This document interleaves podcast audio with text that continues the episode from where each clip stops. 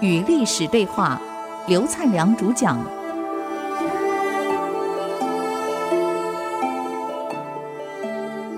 这里是 IC 之音主客广播 FM 九七点五，您所收听的节目是《与历史对话》，我是刘灿良。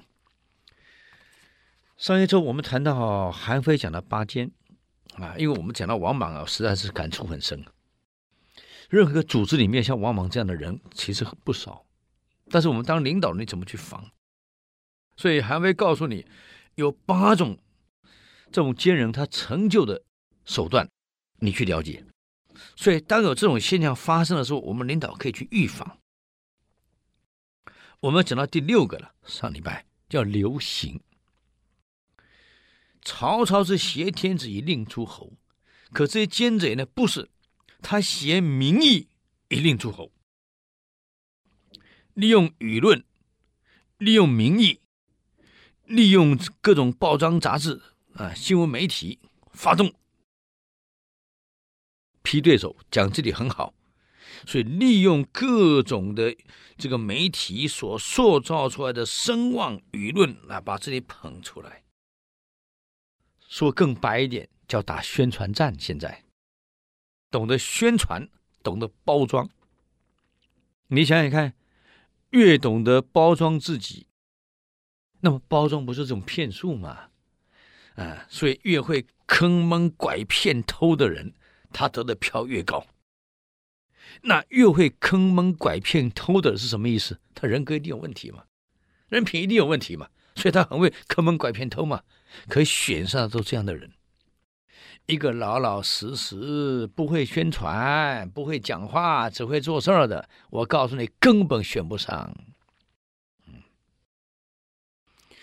所以这就是当当年康熙，康熙其实也苦恼啊，那么多孩子，十几个儿子，谁都想继位当皇帝，怎么办？本来有立太子。太子被废了，最后他的一个宰相中堂跟他建议，不然选举嘛，让大臣们投票嘛，看谁最高，谁将当太子嘛。哎，好吧，康熙同意了，票投下来了，最高票的是哪一位？八王爷。哇、哦，不得了啊，四百多票啊！第二高票，四王爷就是后来的雍正，啊，也不过才十几票。再来是原来的太子，哼，只有两票，那两票，四王爷投给他的。皇上到了这个、这个这个会场一看投票结果，啪啪啪啪啪，哇呀，八王爷四百多票啊，雍正十几票，太子只有两票。这个啊，如果按照我们现在民主选举，那么最高票嘛，而且过半数了嘛，当然是八王爷当皇帝。可是康熙没有，啪啪啪啪啪，啪啪啪啪啪，翻了一下，四百多票，他真行啊啊，他行啊，当他就讲话了，他真行啊，哼，天天跟大臣们喝酒、唱歌、游乐。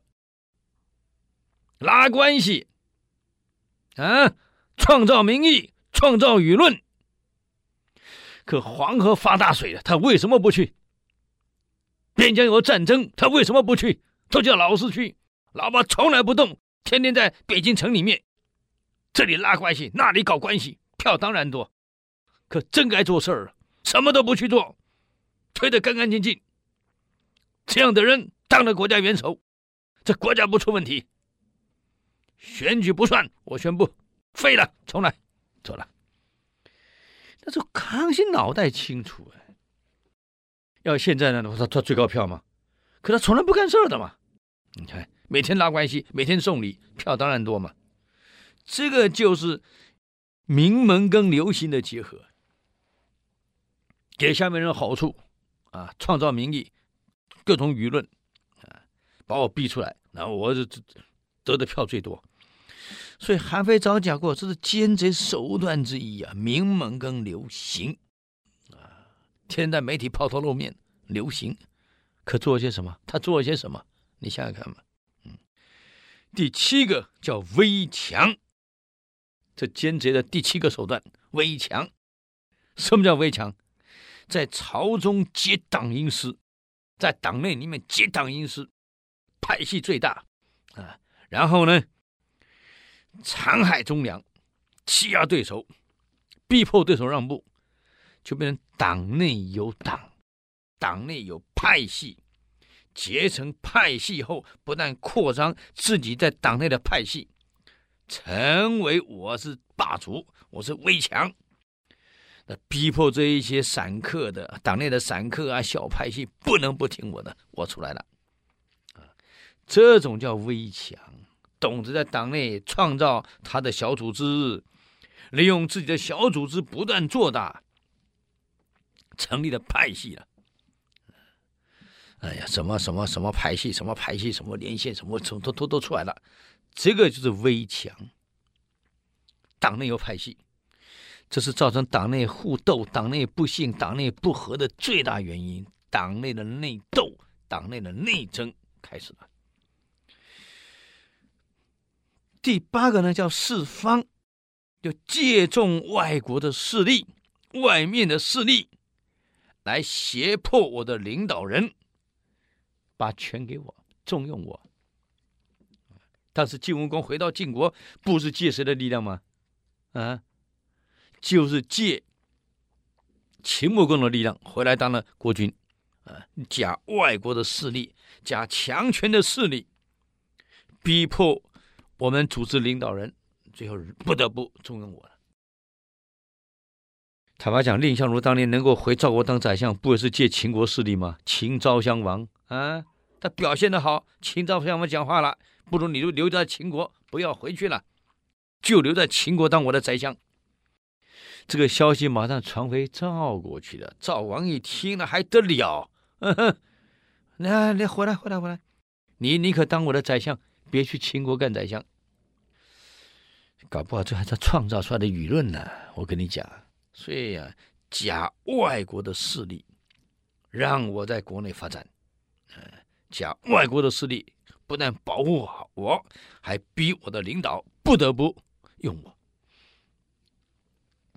这八个手段，奸贼的八个手段啊，我们念一次：第一个叫再同床，第二在旁，第三父兄，第四养样，第五明猛，第六流行，第七威强，第八四方。这个就是韩非讲的一个组织里面奸贼最常用的八种手段。